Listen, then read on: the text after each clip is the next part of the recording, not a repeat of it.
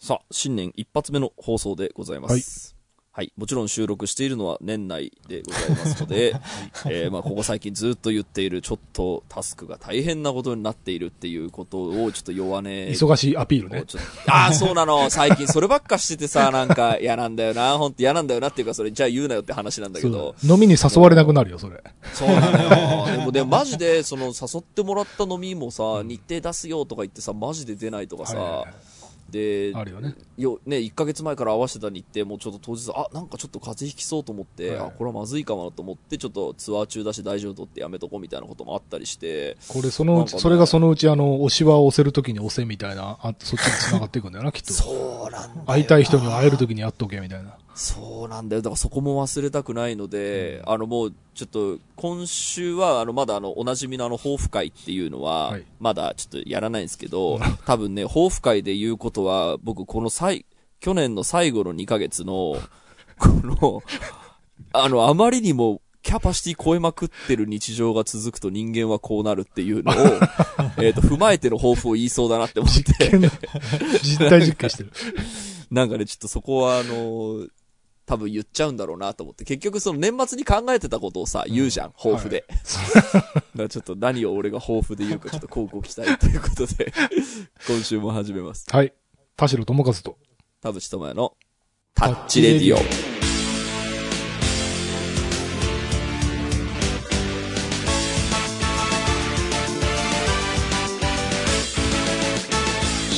改めまして、こんにちは、田代智和です。改めまして、こんにちは、田淵智也です。この番組は作曲家田代智和とミュージシャン田淵智也がお送りする閉塞感打破レディオでございます。えー、ということでですね、まあ、普通にメールを読みましょうか。すいませんね、新年一発目行きましょう。えータッチメールを読みます。今週も30分間あなたの閉塞感を打破タッチ。田代智和と。タッチレディオえータッチネーム茶畑ダンスです、えー656回推しについての感想です。アラフィフの自分が若い時に推しという概念というか言葉があれば非常に便利に使っていたと思います。当時は恋愛至上主義という誰かに恋愛していることが良しとされた風潮がありました。集まれば恋バナ。好きな人はいないかと必ずと言っていいほど聞かれます、えー中高と女子高育ちでキラキラした恋愛とは無縁で過ごしてきた私は大学に入り非常に困惑した覚えがあります。特別な関係になりたいほどではなくても一応何々先輩が好きなどといえば、えーその先輩と二人っきりになりそう、二人きりになりそうなシチュエーションをつける、作られたりします。卒業後入社した会社も社長以下かなりの、えー人数、社内結婚カップルがおり、社内恋愛、社内結婚を推奨される不思議な会社でしたので気になる人をやたらと聞かれました。そんな時に今なら、何々さん推しという言葉でふんわりと交わすことができるのにと思います。推しは増えても、えー変えても文句は言われないし、場の雰囲気を壊すこともありません。便利で汎用性のある言葉なのでみんな使っているのではないでしょうか。だって、そうね、便利だね。的を置いてますね。そう思いますよ。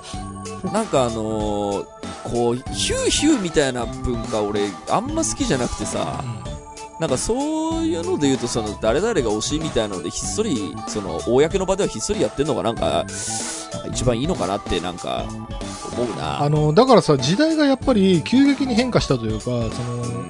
ある意味その、それこそネット社会とかの影響もあると思うんだけど、グローバル化が一気に来た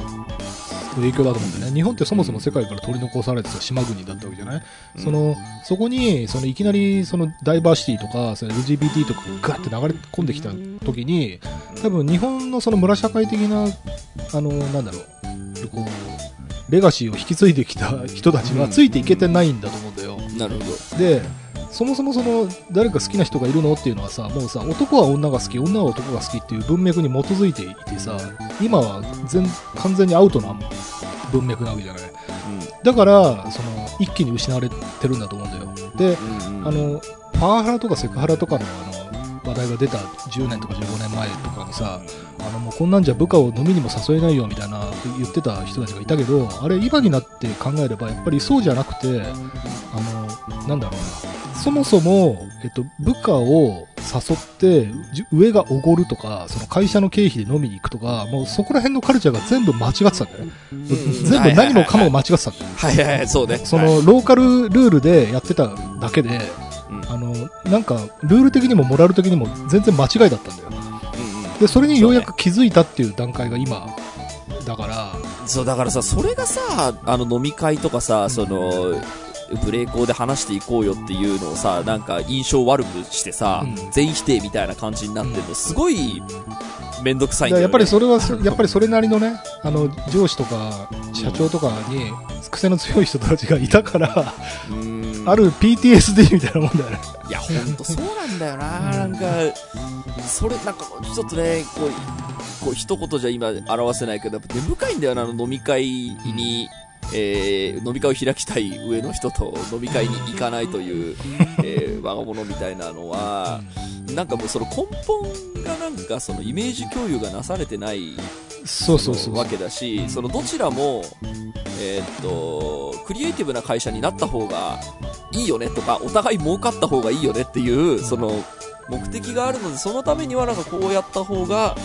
えーコミュニケーション取った方が良くなるよよね。なので、うんえーっと、何か話す場を作りましょうとか、なんかそのちゃんと理屈で解いていけば、うんあの、一応説明はできるんですけど、うんなんかそこ全部すっ飛ばして、飲み会っていう単語にしちゃうから、あの、良くないというか、その、飲み会っていうやっぱ単語も良くないんだね。飲みというね。あーもうもう、そうね。そこも言葉のアップデート必要かもしれない。そうなの。俺ね、あの、僕の、あの、仲のいい漫画家の安田涼人さんがですね、絶対にね、ご飯行きましょうって言うんですよ。はい。あれいいんだよね。はい。うん俺真似してるもんね。その、あのね、でもね、そのご飯行きましょうもね、うんこの間なんかね、俺ネットで見たよ。なんかあの、ご飯行きましょうっていう誘いで、で、会費があるわけだよ。そのなんか一人、例えば4000円とかね。うんうんうん。なんだけど、勝手に飲み放がつ飲み放題がついてると。はいで自分は酒一切飲まない。もうだからソフトリーもね、そんなもううん2、3倍が限界ですと。お腹いっぱいになっちゃいますって。はいはいはい。だけど、飲み放題のプランになっていて、なんか納得いきませんみたいな。そう。おっしゃる通りよ。これさ、ご飯行きましょうはさ、酒が含まれるかどうかっていうのはさ、飲める人か飲めない人かっていうのが大いに関係するじゃない。はいそ。の要は、喫煙かか禁煙で行くかみたいな話と一緒で、うん。その回避制の場合はさ、誰かがおごるんだったらいいんだけど、はい。回避制の場合にさ、自分はその無駄に、なんていうの、飲み放題分取られてますよねっていう人は、んどうしたらいいんだろうね。いや、えっとね、それはだから、その、えっと、全員で割るっていうのが間違っていて、回避制っていうのがだから間違ってます。そうそうえっと、それね、この間、あの、ジェーン・スーさんの、あの、と、堀井美香さんがやってる僕の大好きな、あの、オーバー・ザ・サンっていうラジオがあってですね、その中でちょっと話題出てて、ごめんなさい、あの、と言いつつ、うろ覚えなんですけど、はいあの、飲み会のお会計の時に、えっと、飲んでる人、飲んでない人、えっと、食べてるなんちゃらっていうのをうまーくちゃんと調整して、はいこう、会計を割り振ってくれるすごい人がいると。はいはいはい。オーガナイザーね。そうそう。なんかね、そうそう。なんかオーガナイザーとか、そのホスピタリティとか、うんエクゼキューションとか、なんかその辺のなんか、単語になってくるんですけど、はいあの、いや、だってそりゃそうでしょって思うんですよね、それ聞くと。だって飲んでないんだから、いその分安くていいだろみたいな。なんか、その、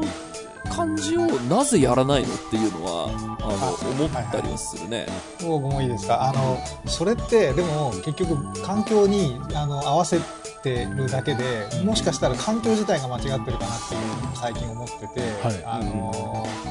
稲田さんっていう僕がよくツイッターを見てる人のあのは発案で酒代が結局高すぎる。酒代で元取ろうとしてるレストランっていうのがそもそも、うん。さっきの話じゃないですけど結局あの飲み会消費をでなんていうんです念頭に置いたお酒で回収しよう、はいはい。飲食店ビジネスモデルみたいなやつがそもそもやっぱりおかしくってうん。うんうん料料理の単価を全部酒に、えー押し付けてで酒で回収しようこれ自体が間違ってるので、はいはい。飲み会はいをそういう飲み会をそういう店でやらないっていうのがあの最適解かもしれない。あの次なる答えだしそういう店が増えなきゃいけないっていうのがそもそもこの何もかもが間違ってたっていうところの,、あのうん結果論だから、うん。ちょっとさ、話、ちょっとその流れで変えちゃって申し訳ないんですけど、はいど俺とさ、田代さんがさ、昔からよく行ってるさ、あの、しゃぶしゃぶのさ、個室とか半個室が豊富なさ、店あんじゃん。はいはい。で、なんか、ちょっと、あの、こう、お仕事であったさ、その、ね、役者系の人たちも呼びやすいし、なんか、ね、いい感じで集まりやすいし、夜中もやってるし、いいよね、みたいな感じで、い。お我々しょっちゅう行ってたじゃない？うん。で、田代さん多分、まあ気づいてたか、だと思うんですけど、あそこ飲み、お酒の値段くっそ高いんであすよ、。そうだね。そうそうそう。死ぬほど高いの普通に長時間飲んでたらすごい金額になるよ。そうなの会計の時に、え？ってなる。そうなの、そうなの。で、その俺と田代さんが二人で飲むとかだったらさ、まだなんか、はいはい今日はこっちがとか、今日は僕が出しますよとか、なんかそ、そうなんではい OK なんだけどさ、はいこの年になってさ、あの、後輩の作曲家とか わかるわかるなんか夜までやってるぞみたいな感じで。何人かで行ったらね。なんか、6人とか8人とか言ってさ、美味しいねとか言って、じゃあ会計を僕が済ましておくよとか言ってさ、聞いたらもう目ん玉飛び出るぐらい高くなってて、確かに、ハイボール一杯1000円って書いてあったみたいな。そういう、そういう感じあるよ。そうなのよ。あれちょっとね、大人数で行くようになると、ちょっとわかるようになってきたそうね。で、それもあるよね。いや、だからそれだったらさ、もし飲み放題のプランとかがあるんだったら、それにし,、うん。して、で、あれ、お店の方もさ、結局、飲み放題にするんだったら全員でってなるじゃん。あのシステムもさ、こう、融通が効かないというか、でも、まあ、お店としてはね、それ当然のことでさ、あの、もううん。まあね、一人でがざるそうざるがさざるだけ飲み放題でさあとみんなソフトリー一杯とかだったらねあのきついっていうのはまあもちろんわかるんだけどなんかやっぱりそのこら辺はこう多様性になんか配慮はしてないなっていう気はするんだよね。なんか、それって、こう、システムで解決できないんですかね？なんかさ、あそのだからそれがさっき寺さんが言ってたその人のなんか俺それ見たよ。なんかあの、うん SNS の発言。なんかえっとなんだっけ。クラウドファンディング的な感じだったよね確かね。会費みたいなのを、えっと、払っといて1回の飲み代はなんか原価だけ払うみたいな。うん。なんかそんなちょっと、まあ、うろ覚えだけどそれもあの寺さんが後でブログに貼ると思いますけど。いやなんかね、そう、そういうなんかシステムでの解決の余地はあるのじゃないかなとは思ってて、俺、これまた話変わっちゃって申し訳ないんですけど、うん。あの、今日タクシー乗ってたらですね、えっ、ともう、まあちょっと疲れてたんで休みながらちょっと移動しようかななんつって、えっ、と思ってたらですね、もうタクシーの運転手さんがもう、ちょっと愚痴聞いてもらっていいですかみたいな感じで、愚痴めっちゃ言うの。でさ、なんかもう言われると俺も結構さ、明るくて、いや、なんかお、お辛いでしょ、お辛いでしょ、みたいな感じでさ、対応しちゃうからさ。で、あのなんでしょう、その、アプリで指定されたところに行ったら、そのお客さんがいないとか、お客さんがなんか文字だけで指定してくるとか、あのこう注文があって、はい、行きますってボタンを押したら、えーっと、迎えに行く先は4キロ先で、えーっと、この間、そのガソリン代をタダで使ってる、ね、タダで消費してるだけで、お金が稼げないですよ。お客さんわかりますかみたいなこと言われて、うん、お辛いでしょうとか言って、話ずっと聞いてたんですけど、なんか俺その時にこう、こう、打ち返しで出してたのが、いや、でもこれは、あの、アプリの設計としてご意見として、えーっと、投げた時に、その今出た話の、例えば最後の、えーっと、迎えに行きますって、お、ボタンを押したら4キロ先だったって、これがまずおかしくないですか？つって、その、4キロ先ですけど行きますかっていうのを、OK だったら押すっていうのにした方が運転手さんは楽になるわけですよね、つって。で、だったらこれアプリの設計で、いや、できないことないでしょうから、なんかそういうのはやっぱご意見を出していかないといけないっすよね、みたいな話にはい。なったのが一つと、あと、いや、いや言われてね、俺今までやっててよかったなって思うんだけど、あのさ、をさ、立てるじゃん、道路に。はいで、これやっぱね、左なのか右なのかはっきりしてほしいんだって。そうだよねわかるわそう適当なとこに、その、置かれると、あの、わかんないと。確かにね。あ、で、俺一応さ、こっちに行くからこっちにと思ってさ、結構細かくその指定しててよかったなと思うけど、えっと、それもさることながら、あのさ、建物にピン立てる人いるじゃん。ああ、はいはい。あの、建物にさ、住所であれするとそうなっちゃうよねそう、じゅで、そこで来てくださいで押すとさ、果たしてこの建物の車寄せはどこっていう問題が発生するんだって。わかるわかる。うんなるほど。うん、だからその、の車寄せがどこかわかんないからぐるっと回っていて、そのわかんないって中でそのタクシーが遅いとか言ってキャンセルされたやつとお客さんわかりますかって言って、いやーお辛いでしょって言って、でもなんかねこれも俺アプリで解決できるような気がしていてな。なんか例えば商業施設とかだったらここが駐車場ですとか、ここが関係者入り口ですとかって一応あるじゃないですか、はい。PDF がっつって。あれみたいな感じで、そのこの建物に行くってなった時に車寄せここですっていうその土地情報みたいなものをアプリが対応してくれれば、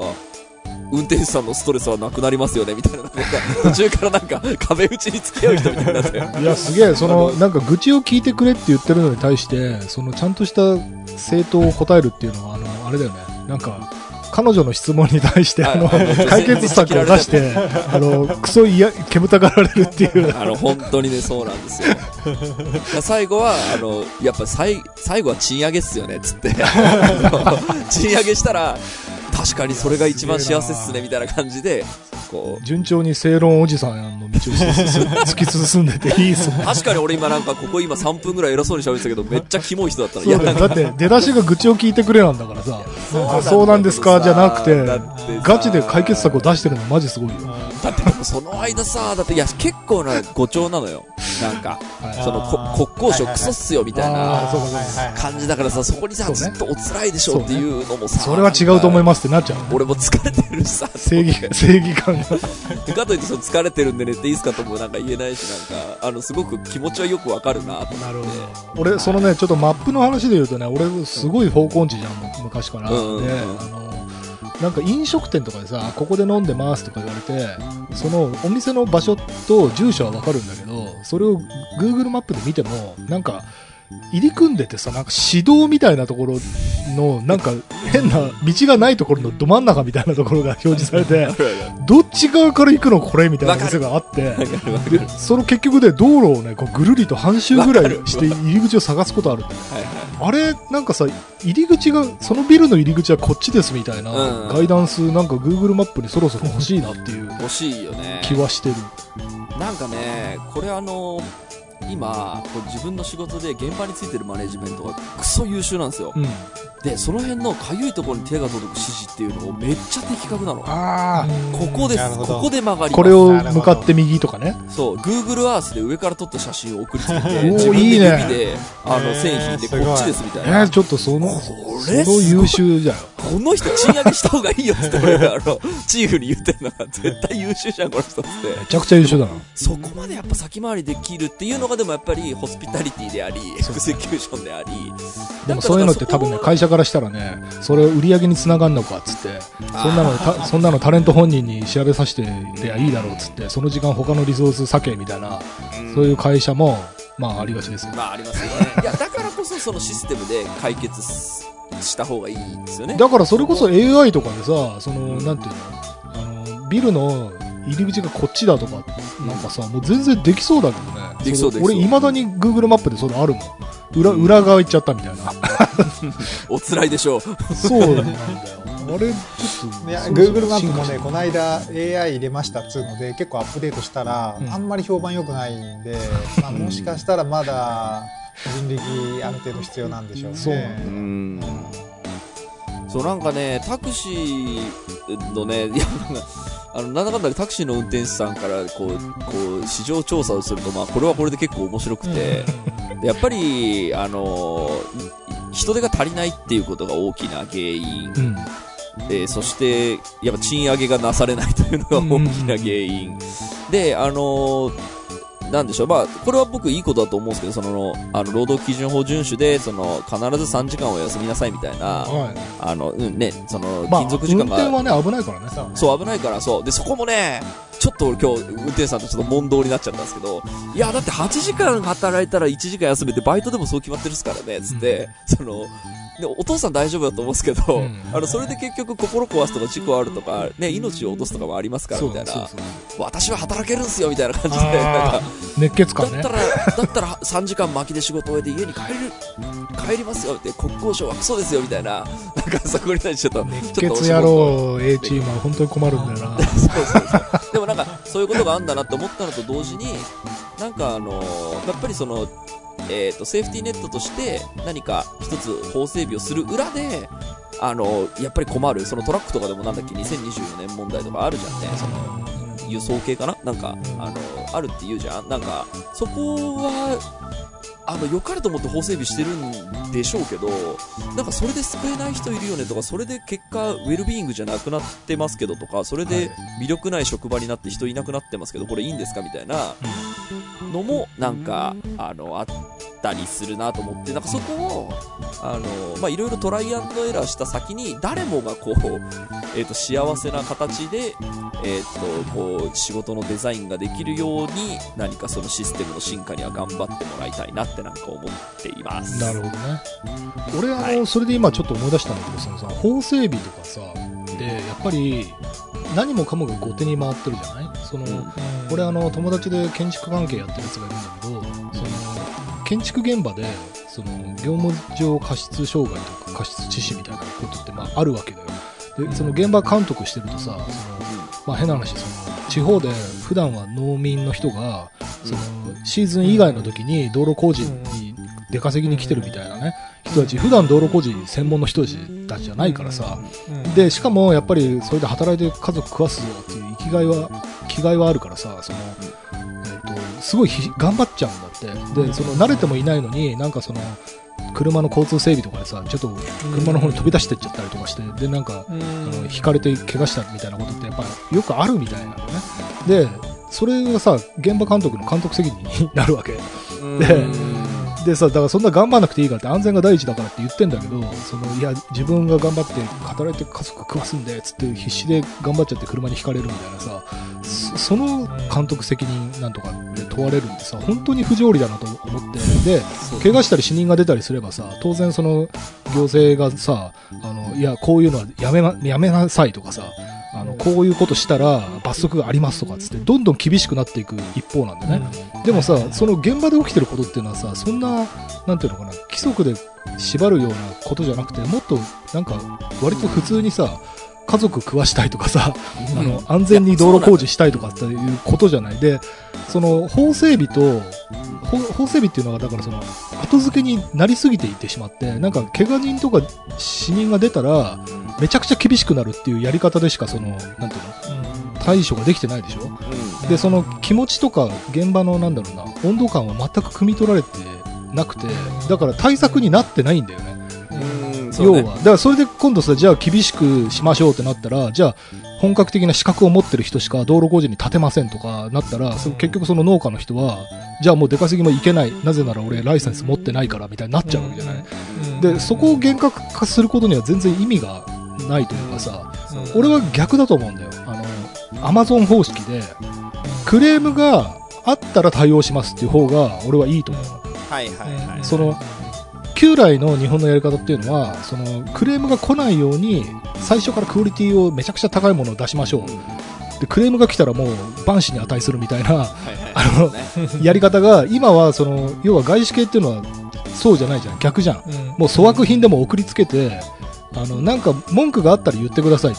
返品しますんでって、あの、か簡単に返金するじゃん。あの、コストコとか、そのアマゾンとかのやり方って。だから、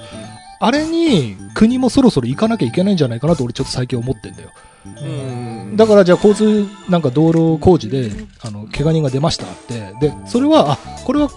今回のこういう特殊ケースですよねって。じゃあ怪我人に対してこういう賠償責任、それ済んだら、はい、終わりですって。法せ法改正はしませんっていう方が。なんか俺はなんか、なんて言ったらいいのかな。個別対応の方がほど。いい気がするんだよあ、でもそれは結構言われて腑に落ちるところはあるんですだってそうしないとさ、ただむちゃくちゃに厳しくなる一方じゃん。うんで、その出稼ぎで稼ごうっていう人たちがどんどん捨てられていくだけで、で、めちゃくちゃなライセンス持ってる人だけがなんか道路工事担当できるみたいな、もう異常な世界になっていくじゃない。だからそうなると人でいなくなる。そうそうそうそう。そんな不可能な話で。で、あとはロボットになるかっていう。で、結局人はいらないってことになっていっちゃうじゃん。それもうむちゃくちゃな話だから、法整備をいちいちしない方が俺はいいと思ってる。あ、まあ確かに確かに。なんかそれ悩まもな悩ましい悩ましいです。悩ましいのはあのじゃあアメリカがモラルあるかみたいな話になってったりないよ。ない。けど、どどっちの方がコスト高くなるかっていうのが、うん。ままだわかんない。でこれもなんか本当いろんな原因とか理屈とかがあってじゃあ信頼とか信用みたいなのって日本人ってそんなにお互いするんでしたっけみたいなこととかそっち側にもなっていくからなんかいなかなか難しいです。ね本当にどっちに行こうかっていうのはずっとあの国民性みたいなもう ブラックボックスに入れるしかないというかなんか難しいんですよね。あの発想としては多分あると思うんですけど、どの領域だけはそうしましょうとかね。あのバンバうん。ンいやブラックリストにするかホワイトリストにするかみたいな話って、う多分あの本当にふさわしいかどうかみたいなやつもあると思うしね。その領域ごとにとかなんかまあいろいろはいあのままさにその、うん、まあでも、あと、その、例えば、えっと、不法投棄、ゴミの不法投棄とか、あの、密漁禁止とか、あれも、結局厳しくなればなるほど、その闇そうそうそう、とか、あと、その、違法な人たちが、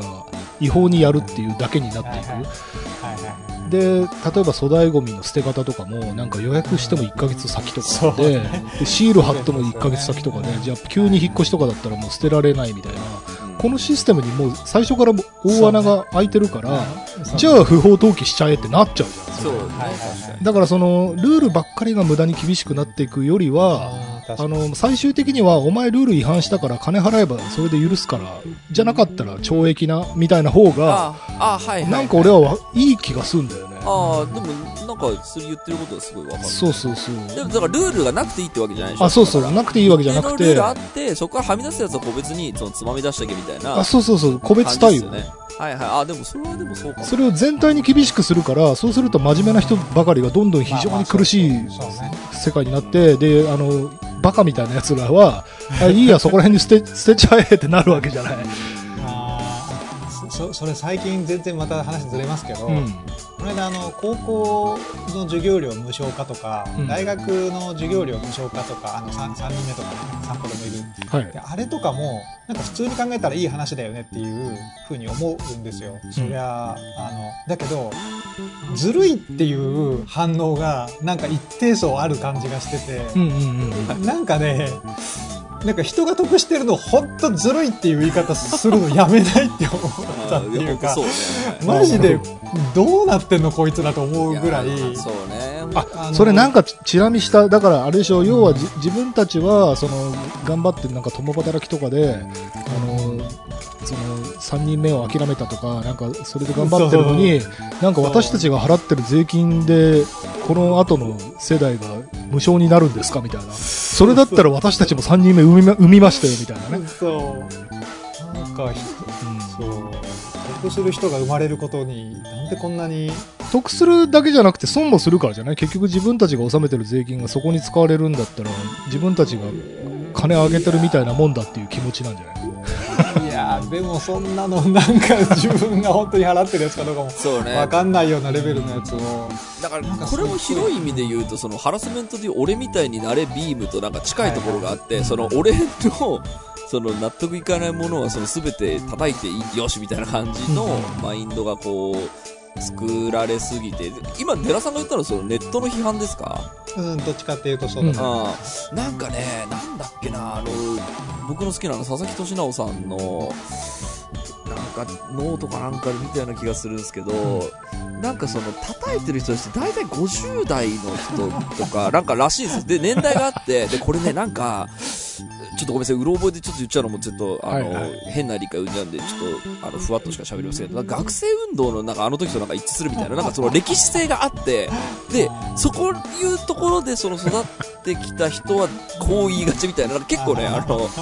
なるほどっていうその結構。まあちょっとパターンねまあちょっとねそうやって属性的なもので一気にあのやっちゃうのはどうかと思いますが、まあそうね確かに。個別にねそれこそ判断しなきゃいけないと思うんですけど、なんかとにかくあのいいことに普通に聞こえるような話をうん。いなんかどっか自分が損してないかみたいな風になっちゃうっていう感じがなんか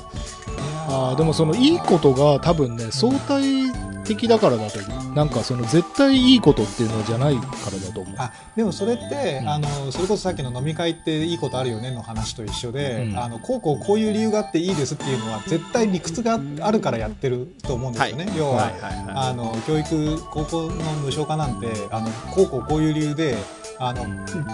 最終的には回収できますみたいな何にもなかったらやるわけない。ていうか何にもなくてやってたら本当それこそ、うん。あの権威主義とかなんか本当にいはい。ろんな法律を自分のために通すやつがいるみたいな話になっていくのでそれはずるいでいいんですけど、はい。なんか全体的にいいことになっていくっていうのは少なくてもまあ想像の範囲でもできるしあの理屈も絶対どっかにあると。でもね分かった。これあのね僕が SNS で見るやつだとあのよく日本政府が海外に何兆円支援って言うとその度に燃えるでしょ。でその何兆円持ってんだ国持ってんだったら国内に回せよみたいなあの感じなんだと思うんだよね。そのそうね。えっと、うん。それがいいことであるかどうかの絶対基準じゃなくて、そそんな金あったんだ。じゃあこっちに回してよっていうあのーなんだろう。それはあると思う。なんか人間心理として。そうね、まあまあだからそうそういうのも小石とか小粒ななんかそれを気にしすぎな話であって無視すりゃいいじゃんっていうだけかもしれないですけど、てか基本的に無視するじゃないですかそういう ODA とかに対するその批判というか、あのはい。うん。ずずるい的やつ、ね、これずるいって一瞬でも芽生えるのは、まあ、あの人間の差がとして、まあ、それをあの禁ずるのはできないしそれはまあしょうがないけど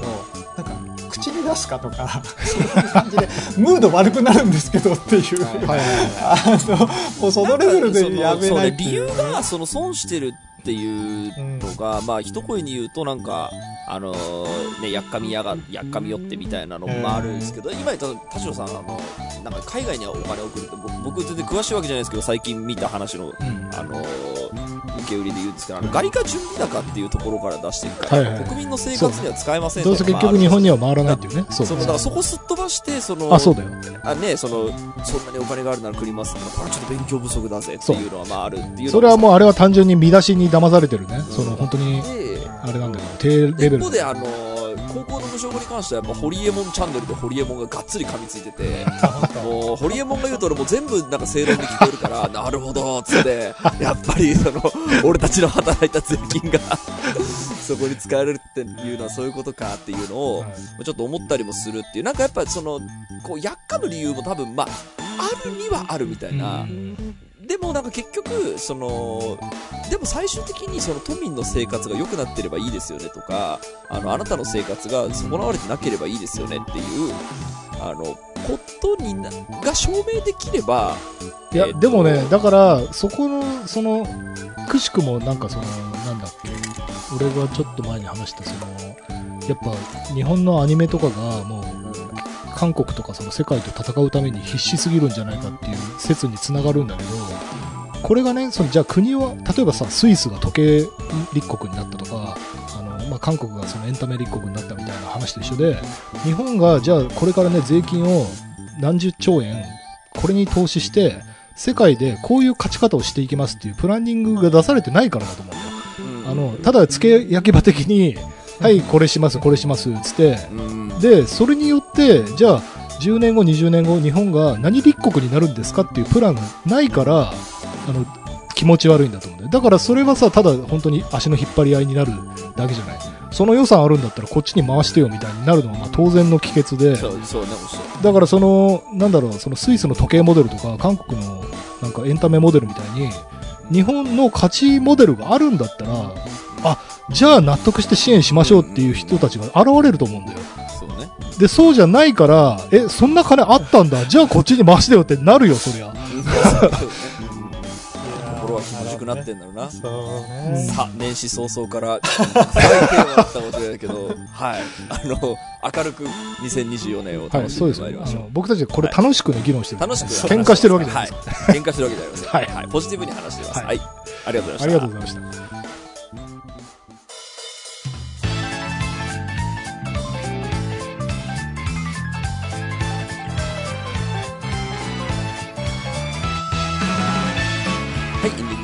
ございます。今週もありがとうございました。あ番組のご意見、ご感想、ブログのメールフォームよりお寄せください。タッチ2人に話してもらいたいこと大募集でございます。e メールアドレスはタッチリディオアットマーク Gmail.com、tacchiradio アットマーク Gmail.com でございます。おしゃれ X の方もぜひチェックしてくださいということで、はいまあ、2024年が始まったということで、うん